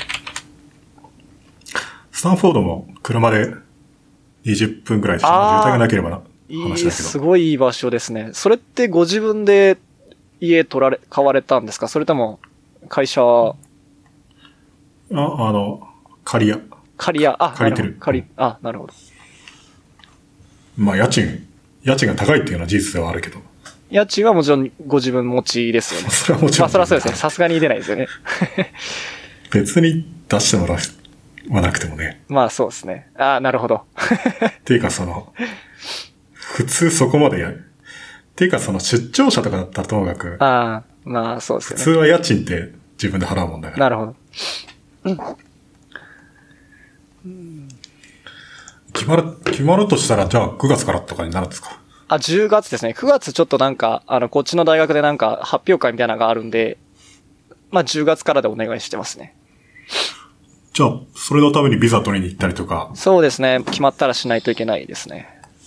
微妙にめんどくさいですね。まあそうです。ただまあ一応向こうがサポートはしてくれるらしいんですけど、まあ、それはね、サポートがないとそもそそもうで根本す的ね。に無理だから。まあでもその、実際の手続きに行くだとかは、 僕がやらないともちろん。神戸って、領事館みたいなやつってあるんですかその、えー、っと、アメリカの。大阪に行けばある。大阪、うーん、どうですかね。まあ別に 大した話じゃないけど。あ、多分あったような気がしますけどね。どっかに。東京だと僕は、六本木のアメリカ大使館にね、あ、そうなんですね。普通にビザを取りに行って、へえ、あの、ビザの申請、大使館に行って、やる、はいはいやるみたいな。はいで、就労ビザだからはい、面接があるみたいなはいはい。話とかで。へえ、です。まあ、結構混むから、朝、並ん、朝、開く前からすでに並んでたりするんですけど、あ並んで、あ、へえ、で、まあ、空港の、なんか、空港の DR 検査みたいなやつやっへてえ、荷物の、まあ、テロリストかもしれないから。なるほどなるほど。そう。なんか車爆弾みたいなのが突入できないの に、なんか入り口にね、なんか変なコンクリートみたいなやつが置いてあったりと か、すごいですね。へえ。まあ、アメリカの大使館 なんでね。まあ確 かに。そうえーえ、ちなみにそれはあれですか ?L1 ビザをルイさん。そうそうあで、はいそれが一体面接が何なんだと思っあ、て、へえ、はいはい。てっきりなんかその、コンコンみたいなので入りたまえみたい な。そういう、そういうのなのかなと思って行ったら、はい全然違って、あ違うんですねの空、空港でやるのと同じようなやつ。ああ、税関みたいな。あなんかの、窓、窓口があっイミて。グレーション、そう。で、あーなんか、ガラス越しに向こうの人と立って喋って、 へえ、で、なんか、に、三つ、二つか三つくらい質問されて、はい。よし、オッケーとかやって、スタンプ押されて終わりみた いな。ゆるいっすね、 意外と。これ、空港と同じじゃん。まあ、でも何千人、何万人っているんで、まあ、しょうがないです よね。そうそう。だから簡単な人はあっさりやって、なるほど。さあ、要注意な人っていうのはちゃんとやるっていうのが、そなるもほそども根本的にあれなんだろうけど。だからどうでもいい人に時間使うのは逆になるほど。仕事が遅くなるだけだから。 なかなかすごい仕組みだなと。へえ。しかもあれなんかパスポートその場で預けるんですよね。あ、そうなんですかビザが貼って返されるから。なるほど。だからその、その間外国に行けないっていう。あーまあ2週間くらいですけど。へえ。それ結でもなん構、かはいはい。嫌なんですよね。その、ですよね。なんか、結構しお仕事にも影響出ないですか ?2 週間海外行けないって。仕事はいいんだけどっていうか、そのタイミング的にビザを申請しようとしてる時とかって、はい。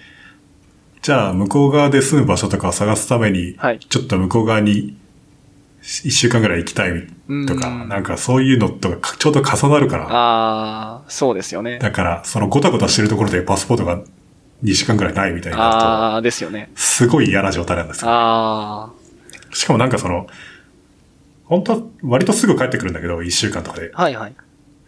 でもその、読めないから、読めない飛。行機のチケットとか買っといて2週間経っても帰ってこなかったりしたらどうすんだみたいな。ああ、確かに。だからなんかすごい嫌な仕組みなんですよ。へえ。なるほど。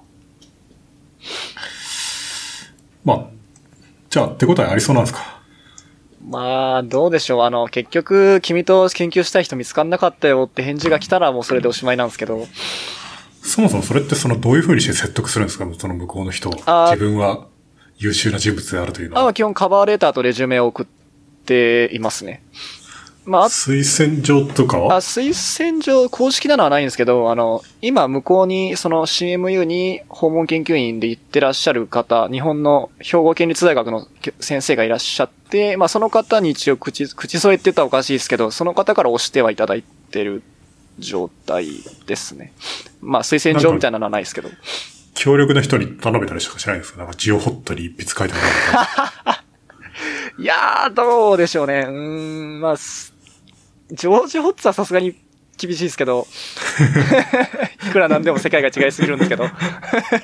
まあでも、な、そうですね、もう少し何人かにお願いするっていうのはできると思いますね。まあ、入学とかじゃないからそんなに、はい、まあそんな、でもうどうやって選ぶんだろうなわかんないな。ーん、まあだからやっぱりそういう推薦が大きいのかもしれないですね。うん言ってもらうっていうのが、うん。確かに。入学とかはもう、その、基本的には推薦状が超重要みたいですからね。ああ、らしいですね。うんでもそれ、逆にその CMA ではい。うまくやれば、推薦状書いてもらえて、PhD とかもね、ああ、なるほど、なるほど。そういけですねるようになるみたいな。確かに。非常に夢が広がっていいんじゃないですか。そうですね。だから結構行きたいんです よね。かなり。ねえなんか人生いろいの、ろはい。手を回して、はい。やらないとまあそうですね。ちょっといろいろ手回します。もう一押し必要ですね。 PhD4.5 年らしいですよ。 4.5年ですか。 うん。長いな。長い。 平均で4.5年ですか。平均4.5年らしいですよき。ついな。確か僕の記憶は確かなら。あらー。それもう30ぐらいはもう絶対か、30歳ぐらいまでは覚悟しないとダメですよね、もう。さあ、でもまあ、給料が出るわけでしょああ、らしいですね。いや、だからだから別そ、に普通そこが日本との違いですよね、 やっぱり。普通はいに仕事してると4.5年経つと4.5歳年を取るわけだから、まあまあまあ、そうですね。そんな変わんな別いに。 はい。別にそれ自体はいいんじゃないのって思うけどそうですね。うん。どれぐらい給料出るんだろうあ、そう、わかんないですけど、まあ、少なくともこっちの学信よりは出るんじゃないですかね。ガボガボっていうわけにはいかないだろうけど、 はい。でもまあ、生活するには十分な額は出るんでしょはい、と思います、多分。じゃあ別にね、貯金するために PhD に行くわけじゃないし、そうですね。多分大丈夫だと思います。マスマスターはね、高いけどね。あ、そうなんですか。ただ、その、なんか、それ、それで分かったのかな、そのなんか、フルで学費を払ってる人ってやっぱ半分ぐらいしかいないよね。あ、いやそうなんですね。だいたい奨なんか半学分金。はい。半分ぐらいの人は何らかのフはいはいァイナンシャルエイドを得てるとか、あー、なるほど。 TA やってるとか、あ例えば TA とかって、ー。はい。その、スタンフォードで TA とかやると、はい。えっと、週20時間ええええやるのかな、はいはい。まあまあやるんだけ結ど、構ありますね。はい。その、それをやると、その代わり、その何単位までは基本的にタダみたいになって、うーん。その、毎期何単位までタダっつうのが、その根本的に全部基本的にタダになるような単位数であ、それ、あ、いいですね。へえ。で、さらに月1000ドルぐらい、お小遣いがもらえるみたいな。ええめっちゃいいですね。へえ。だから基本的にそれだけで生活がしていけるようになっていて、だあ、そうなんですね。からはあ TA として働けば学費免除、お金も多少もらえるみたいので、へえ人よりは多少長い時間かかるけど卒業できるみたいな、へえ。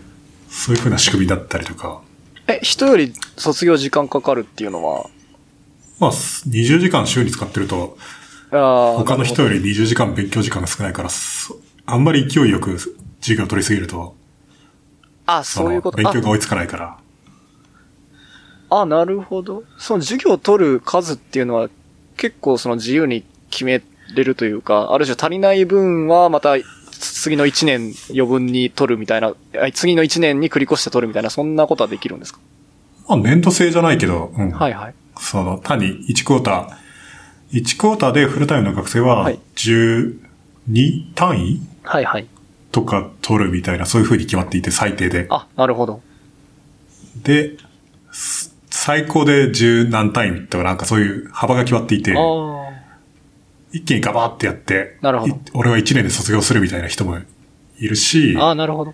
もっと地道にやる人もいたりとかして、ああ、なるほど。じゃあもう4年生、あ、4年生じゃない、2年生とか3年生とかそういう枠組みあんま学な年い。とかいう概念ない。あ、それは全然ない。なるほど。あ、そうなんですね。あそれ大きい違い、大きな違いですね。本当、うなるほど。ん。だから、すっごいよく準備できてる人で、はい。で、できるだけ早くうん。卒業したいみたいな人っていうのは、すごく頑張って、マックスまで単位を取っていけば、へえ。 1年で卒業できるのね。あー普通なはるほど1年、一年半ぐらいだと思うけど。へえ。あ、そうなんだ。で、TA とかやって時間がなかったら、そんな勢いでも取れないし。はいではいも、はい。一よく知らないけど、やっぱ2年とかで卒業できるんじゃないのっていう。ああ、そうなんですね。ちなみに、ルイさんは、まあはい。あ、何あ、いや、ルイさんは結構単位、ブーストして取ってる感じなんですかそれとも、僕はね会社があるから、はい。超少々ですよ。あ、そうなんですか。うん普通のはいフルタイムの学生は、はいその、く1クォーターではい3つぐらい授業取れたけど、はい。普通は。はい。 3つ取らないと多分ミニマム量も足さないから、なるほど。僕1個しか取ってないから、まあで3も倍かか、しょうがないですよね、お仕事 が。それはしょうがない。仕事があるかそうら。ですね。ええそれはしょうがない。ええ2つ取ったことがあったけど、それでも結構辛かったから、あかあん。簡単なやつを2つ取ったけど、それでも大変だった。ああ。へえ。成績を捨てれば多分2ついけないこともないと思うけど、えーでも、あれなんですね、講義って2つ3つ取るか取らないかぐらいなんですね。そんな少ないんですね。なんか日本の大学とかってだってめっちゃ多いじゃないですか、講義数。僕ら、今な、その、はい3つ、つっても週に3回とかあるし、ああ、なるほど。一つ一つが結構多いんですね。うん3つ取ったら週に9回聞きにあ行あなるほって、ど宿題、宿題が3つあり、みたいな。なるほど。そうなるともう週末もないみたいなう。ーん。なるほど。 しかも宿題がどれもこれもすんごい時間かかるんですよね。ですよね、さっきお聞きした感じだと。えげつないっすよね。確かにまあ、普通のやつは土日使えば終わるぐらいなんだけど、なまるほど。あそれでも十分ひどいけど、本当にひどいやつは土日でも終わんないし、月曜でも終わんないし、火曜日でも終わんなくて徹夜しないと終わらないみたいなとか、まあ、ピント数とかも相当大変そうですもんね。あれはマジで辛かったです。なんか、中1日で2回徹夜しましたからね。あ、俺マジっすかうんいえそうなるだろうなと思 って、僕はあらかじめ、はいその、かなり余裕を持って、有給をも取ってー。、ああ、そうですか。全力で当たったんですよね、へえ。そしたら全然終わんなく て、 あそりゃそうっすよね。あそう。いやーかなり、かなり準備していった のに、それでもダメで、相当辛かっいた。や、でも、ルイさんでもそれならもう、すまあ、スタンダードにこう、受けてる人相当しんどいんじゃないですかね、それ。ねえ、どうなってるんだろうといや、思って。本当にそうですよね。まあ、宿題ペアになってやったりとかするやつもたくさんあるし、へえ。まあペアになるとなんか、じ実力がそれなりに揃ってる人同士でペアにならないと、なんか、 グループワークあるあるですね。そうっす。全然こいつやってくんないからな、みたいになる から。いや、ルイさんと組めるって相当、なんか、水準高くいなや、いなんとかね、一応ちゃんとやってくれるんだったらいいんだけど、あー一回なんかは全くやってくんなくて、へえ。なん、なんか、今日終わんなかったから、明日、その、はい。お互いやってきて見せ合おうみたいな。はいはい。で、次の日、実は何もやってきてないんだみたいな。も うこいつに見せんの嫌だな、みたいな。ええ。 1回ならいいけど3回ぐらいになって。 3回ぐらいで すか、うんえーそれひどすぎますね。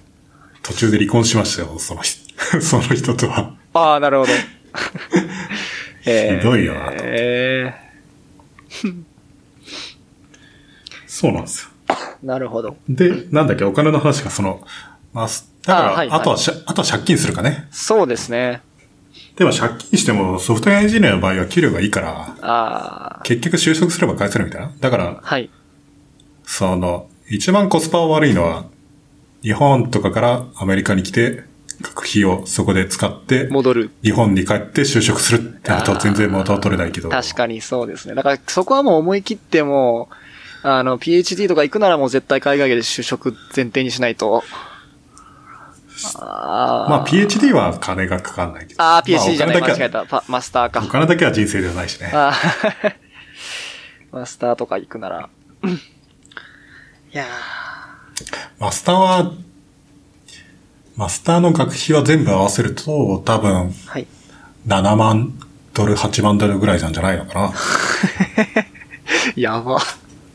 まあ、でで、も。生活費とか合はいはわいせはいる。と、多分1500万うーん。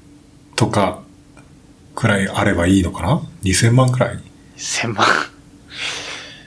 まあ、やっぱソフトエンジニアに就職したら多分そんなむ返すの難しくない額ですけどね、多分。でもね、アメリカの学費は高すぎる。ですよ謎ね。ですよはい。そんな基礎だと思います。まあだからみんながそんな風に払ってるわけじゃなくて、そうですね。そう、払える人は払うけど、払えない人っていうのはなんとかなるみたいな、うん実は2段階の値段付けになってるんだなっていう。僕もそんなフルで払ってないですからね。それは、あの、企業、会社が出してくれるってそういう。そう、会社補助があって、なるほど。それはなんか3分の2払ってくれるんです。 3分の2ですか3分の2はでかいです。ええすげえ。だから、そもそも僕生活費とかはいは別に考えなくていいから、ああ。だいぶそうなると楽ですよね。そう、7万ドルとかのはい3分の1だけを自分で払うってことになるので、なるほど。そうなると2万何千ドルとかで卒業できちゃうっていあう。もう全然違うでしょ。あ。違いますね。ね。へえちなみにその、会社からお金出るっていうのは、その学費に限らず、なんか、いろいろとなんでしょう、こう、自分のくりやりたいことに対してお金を出してくれるみたいな、そういう、割とジェネラルな感じの制度なんですか、学費っぽいやつですけどね。あ、なるほど。その中の学費。学費枠みたいな。学費っぽいやつ、なるほど。学費っぽくないやつも出ないわけじゃないと思うけど、そんなにたくさん出ないとああ、なるほ思どう。。なるほど、なるほど。ちゃんとした勉強だと結構気前よく出るけど、うん。ただだからどうってことはなくて、なんか福利厚生の一部分としてそうなってるみたいあな。あ、なるほど。すごいですよね。あすごいですね。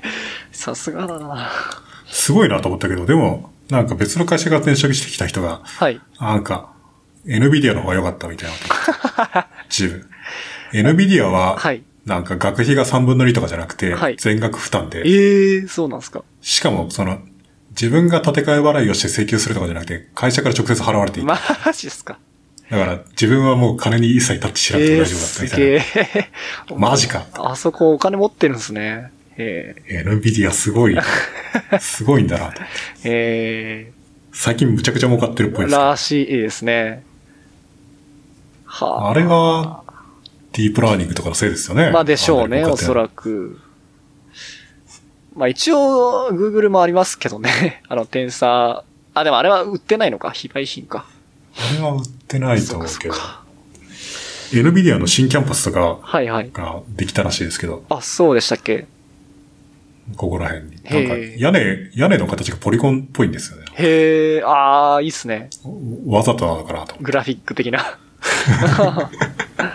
はあ、なるほど。そう、あの、NVIDIA とかの株を買っとけば、今頃、学費の心配なんかしなくてもよかったんですけどね。 確かに。爆上がり。そうですね。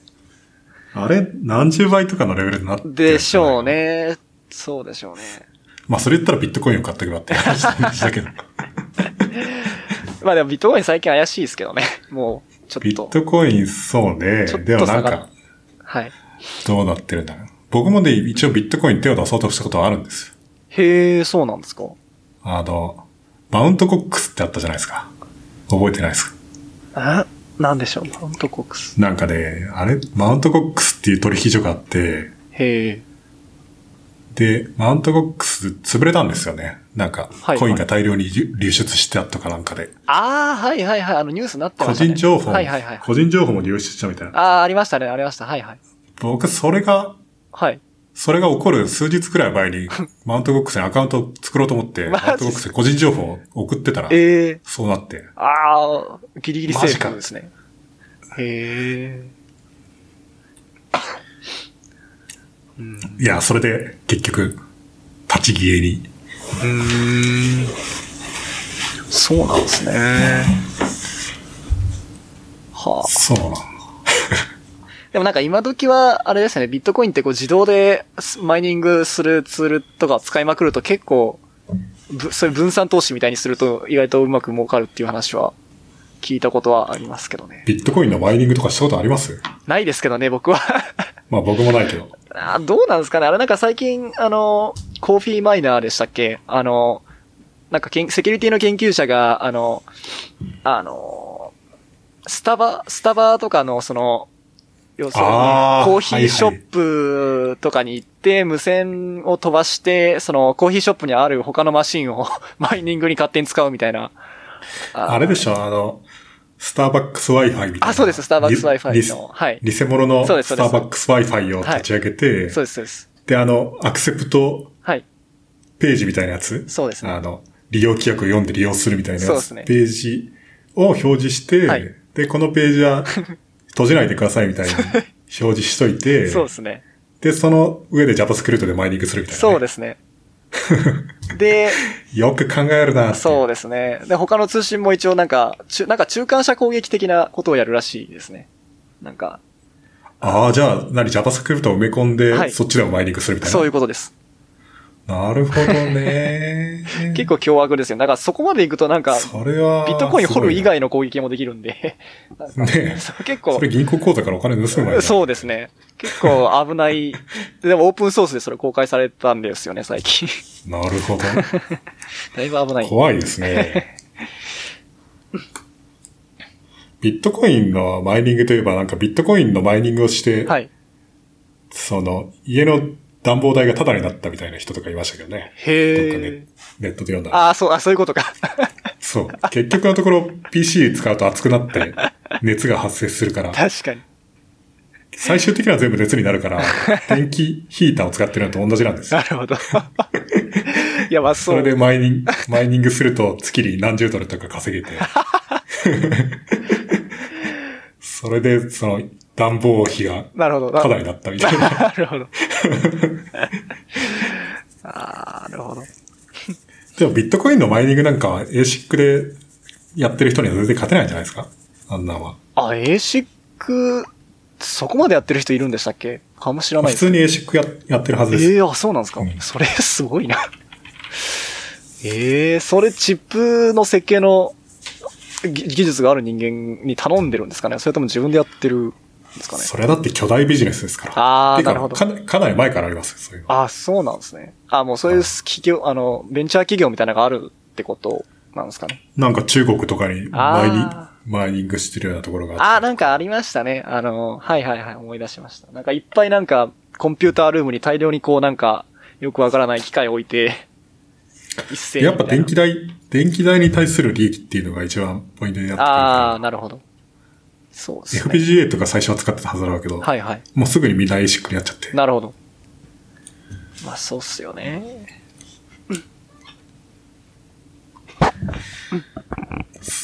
でもなんかす、僕ね、AMD の株を持っててたんですよね。おう今でも持ってんだけど、マジですかそれライゼンの前ですかそれはライゼンの後なんですけど、ああ、ライゼンの後、はい。ライゼンの前だったら重くだったんですそうっすよね。その株を持ってるのはまあいいとして、はい。で、その、CPU の分岐予測のああ。話はいはいはい。で、はいなんかその、それをし、その話をまあ、なんか仕事の都合上聞いたわけじゃないです か。あ、そっか。なるほど。で、あちあ。なみに、ちなみに、この情報に基づいて株とか取引するとインサイダーになるからとか言われて、ですよね。そりゃそうですよね。それ先に言ってよって思ってんの に、売れなくな、売れなくなっちゃう。あ、そっかそっか。逆にそれで制約かかっちゃいますもんね。売りたくても売れない。え、でもそれってもう公開された後は別にもう売っても大丈夫公開された後は売っても大丈夫なんでですすよけどね。。さすがに。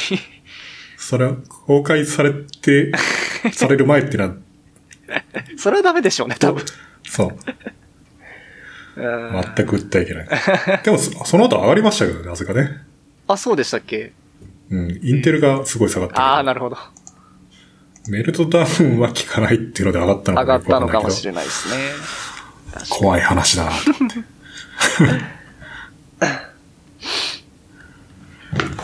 他なんか話題ありましたっけこんなもんかなそうですね、あとは。もう1時間半も経ってる。あ、そうですね、結構経っちゃいましたね。こんなもんにしますかはい、それで、はい、とりあえずは。なんかありますかうーん、いや、特に大丈夫ですけど。じゃあまた次回もやりますか。はい、またやりましょう。なんか他にもいろいろ話せそうな話題いっぱいあるんで、またいろいろ、ねはい、システムズプログラミングとかシステムズっぽい話だってね、はいどんどん新しい話もあるし、そうですね、トレンドがありますからね。うんこの場でパッと思い出せないような話っていうのは5万とあありりまますすよ。ね、はい。あれ話そうって次回までにこう思いつい てると、とてもいいそうそうでそすうねそう。はい。あと僕の書いてる別のパッチの話とかね、なんかお、あるんですかいや、今パッと出てこないけど、ああ、なるほど。ああ、そういうこと。これはなかなかいいなみたいなやつとかもあるわけじゃないですか。あでもなんかその LLD はがい。フリー PSA の標準認可になったんですよね。ああ、らしいですね。え結構前じゃないですか。半年ぐらい前。 X8664 で、はい。いや、もうなんか完全にデフォルトがスイッチしたみたいな。半年ぐまらあ、い前。まだリリースされてないと思う。はいはいはい。それは方向性としてはそうなるっていう話で、あ、えあ、まだでしたっけえその時には方向性としてはそうなるけど、はいはいそのためにいろいろ頑張ってるみたいあな。あ、なるほど。へただ今はもう完全にスイッチしてるはえ。ずな。るほど。まだ、それがリリースされるのは今年。あ、まあ、今年だろうな、さすがに。そうなんですね。フリーベスティ 11?12? はい。だからなんかはいはい。まあ、フリーベースにはフリーベースのリリースサイクルがあるから。そうですね。えー、すごいですね。ついに。ついそうそう、にあとなんかですね今日、今日見たのがなんか Android のデフォルトのリンカーになってるっぽくって。え、そうなんですかそうそう。ええ。すごいなと。それはに、に、忍者ビルドみたいな話ですかいや、その、Android のアプリケーションああ、そういうことか。アプリーシケーションのですかョン。てか、Android の、AndroidOS 全体をリンクするものとして LLD を使うんじゃないのかなあ、。それもなんですね。へえ。すごいなと思って。それって結構大変な。うん、てかなんなんかか、あれですね、最近、あの、アンドロイドのチームが、あの、なんでした、クラ、クランで Linux ビルドできるようにしたんでああ、そうそうすそようそね、う。確か。だから、そうなんですよそねれの関係かもしれないですね。それで LLD あり得るも、はい、使おうっていうう。ん。あと、あの、フューシャの人たちがね、ああ、あ、フクシャじゃないですか、フューシャ、フクシャ。フューシャ、あ、フューシャ、なるほど。フューシャ。僕もよくわかってない、フューシャ OS ですけど。あれ、どうなってるんですかねなんか、すごい面白そうな設計だとは思いますけど。フューシャはよくわかんないですね、僕 も。ただ、オープンソースだから全部わかるはずみたいなこと言ってましたけど。あ、もう公開されてたんでしたっけあれ、ソース。てか、普通に、普通にオンラインにありますからああ、そうでしたっけあんま追ってないな。なるほど。なんかそういえば最近その Chromebook Pixel で、はい。フューシャが動くようになったああ、ニュース。ス出てましたね。ね。はいはいなんか、アーツテクニックかなんかで、はい。ばザ・バージかなんかで読んだような気がするけど、はいはいはい。いやー、素晴らしないんかでふすね。普通に動くっぽいですけどうね、ん。その、ちゃんとしたユーザー環境付きで、はいはいはいと。いうか、グイ、グイとかがちゃんとついていて、はいはいはい。いやー、いいっすね。あれの環境がフューシャらしいんですよね。へあ、フューえ。シャじゃないな、え LLD えで全 LLD 部リンクしてるっぽいんですよ。まあ、これから新しいプラットフォーム作るってなったら、LLD とか採用していくんじゃないですかね。なんか今更、まあ、今更グニューリンクそうですよね。 使わない。 30年ものの継ぎ足し、継ぎ足しのソースを使うのは ね、そうですよね。秘伝のタレすぎるから、あれは。いや ー、いやーでもすごいですね。そう考えると本当すごいですね、LLD。もう本当完全にデファクトスタンダードですよね、これからの。多分。デファクトスタンダードにしたいですよ、いね。やー、な、なるんじゃないですか Ubuntu。とかもスイッチしてもらわないいと。やー、あ、そっか、ウブンツまだですよね。 Linux はまだ全然、そうですね。グニュー Linux だから。まあ、あれあの、グニュー拡張がいっぱい入ってるっていうのが結構大きいんですかね。まあ、それも動くようにするつもりですけどね。ああ、もちろそうなんねですね。いやー、でもそれ大変そうだな。てか、もうふほとんど動いてるんだけど。ああ、そうなんですか。へえ。グニューゴールドと同じぐらいのレベルではコンパチビリティがすでにあるとあ思っていいと思うけど。そうですか。へえ、すげえ。まあそうじゃないと動かないから。ああ、なるほど。うーんでもなんかフューチャー、フューチャーのために作った機能とかもいくつかあるはずで。へえ。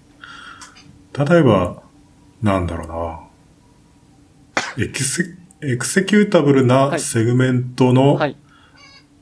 コードじゃない何でもない部分っていうのをはい。 0xcc で埋めとくとか、それイント命令。で、イント3で。それはじ、誤って実行してしまうとわかるみたいな話ですか誤って実行してしまうとすぐにトラップが上がるようなあー、デバッグ用途ですかデバッグを、デバッグなのかなあーでフォも、ルちゃトんとしたセキュリティなのかもしれあなー、フォーい。ルトトレラントそれ的な。によって何が防げるのかよくわかんないけど。そうですね。うん。あとなんはかい、話したような気もするけど、はい。オープン BSD の人たちが、あカーネルを毎回起動するごとにリンクし直すとあ、か。あれ、すごいですよね。とんでもない。あれ、すあれ怖くないのかなと思って、カーネル、はい。リンクで失敗して起動できないやつが、確かに。リンカのバグとか踏んで起動できないカーネル作っちゃったらどうするんだろうな確かに確かに。ただ毎回ブート時にリンク、ブート時というかリンクし直してブートするんでしたっけなんか、ブート時はいに、カーネルをリンクし直しリンて、クし直す。次回の、次回の起動にはそのカーネルを使うみたいな。 すげえな。で、その時にそのランダマイズしてからはいはいはい。いリンクするので、や、それめちゃくちゃ強いですね、それ。毎回そのはいメモリ上のレイアウトが、その相対の距離ですら異なるみ たいな。いやー、それもう実質 KSASLR とか、そのレベルでやられると、そう、KSLR だってそこまで強くないです。はい相対の距離というのそはう同でじすだね。かだら。から、その、相対レベルでランダムになる KSLR みたいなのが出てくると、無理ですね。 破れない。ただ、一回の起動では、起動し、しゃ、あその、リブートするまでは変わんないから。あー、なるほど。じゃあ、まあ、あーまあ、その、もちろん情報がリークできるなら、ダイナミックに情報がそのリークできるような脆弱性があるならもちろん防ぎようはないんですけど、だから、例えば、はいスペクターとかは防げない。あ、そうですね。スペそうですスペクターは防げないですね。確かに。うんまあそうなんですけど、結構その、なんだろう、大半カーネルエクスプロイトってやっぱり、あの、オフセットが分かっていないと、結構失敗する例が多いので、 実際のところは。まあ、かなり強力だとは思いますけ どね。そうなんですよね。あれ、テオからメールが来て ね、すげえな。なんてことをするんだ、テオはって思って。えちなみにそれは何なんですかそう、こういう機能を作りたいんだけど、LL 今の LLD じゃできなかったみたいなレポートですかどういうメールが来たんですかななんだったかな、そういうことをやりたいんだけど、はいはいで、その、なんかその、テキストセグメントとはいデータセグメントの間にランダムな、そのギャップを、広さのギャップを作りたいので、はい。で、なんかそのリンカースクリプトを作るシェルスクリプトみたいなやつがあって、 リンカースクリプトでその、適当にそはのいはい、ギャップを広げるみたいなことをやりたいんだけど、そのリンカースクリプトがうまく動かないん だけど、た そりゃあ、でも嫌だな、それすごいな。自動生成したリンカスクリプトがってことですよね、要するに動かない。いまあ、まあそれもや、それは確かに痛い動とくこ、べきなんだけど、でも痛いとこ疲れますよね、それ確かに。結構そ、れはでも、あんた無茶なことするなっていう。 いやー、そうなるほど。え、今もうそれできるんですか動いてるんでしたっけ動いてるんじゃないですかへー別にその後、続報はないですけど。なるほどなんか、ペーパー書いてましたよね、その後ね。あ、そうなんですね。あれペーパー書いた後なのかなあでもなんか発表はされてるじゃーないですあー、か。はいはいはだから当然動いたんじゃないですい。なか。るほど。うーん。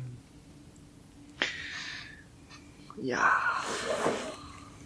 ー。いや、面白いですよ、システムズプログラミングはいね。やー、素晴らしいですね。すごい面白い。 じゃあ今日はこれぐらいにしてはでいす、か。わかりました。どうも。最初、はい最初偉いマイクのセットアップ。いや、そうなんですよね。もうすでには開始段階から満身創痍でしたからね。 ちょっと本当に申し訳マない。イクのセットアップ1時間半ぐらいかかってましたそうですね。すいません。これは僕の不手際で。あのーやっぱりね、Linux とマルチメディアっていうの は、2018年の現在においても、ハマる、ハマるんです。いや、本当申し訳ないです。僕が変に。 いやね、とりあえず Windows 使うべきですね、マルチメディアは。Windows か Mac か。 Linux デスクトップ元年っていうの が、一体いつになったら来るのか。もう平成も終わっちゃうのに、元年、元年が来ないっていいう。や、本当そうっすよ。もう、相変わらずですよね。Linux とは。はいえ、Linux デスクトップも昔に比べれば全然良くなってると思う。普通にあートリッキーなことをしなければ、例そうですかね。まあ、えば日本語とか表示できるじゃないですか、普通に。まあ、でも僕日本語ブラウザ上で、日本語表示できない時代があんまり想像つかないですけど。まあ、フォントをインストールしてとか、今だったらデフォルトでインストールされてると思うけど。あ、そうなんですね。あ、なんか昔は変なことがいっぱいあったような気がするけど、日本、そもそもコンソールで使ってた時には日本語はうん。表示できないみたいな。ああ、そうなんですね。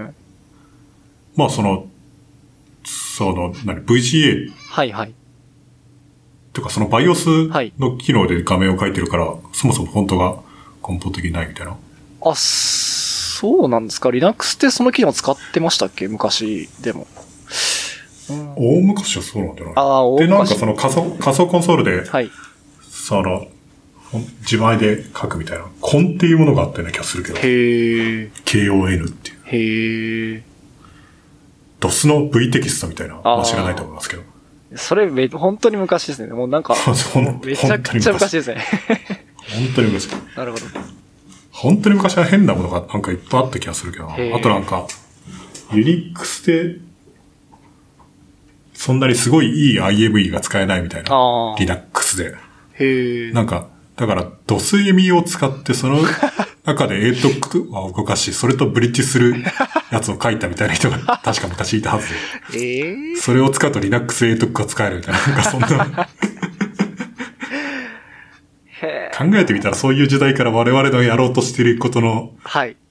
なんか、レベル感っていうのはあんまり変わってないような気がする。そうですね。やっぱりこのレイヤーはやっぱりは、なんかそういう意味では発展しないですよね。その、や、やりたいことという意味では。ハック臭い。うん、確かに。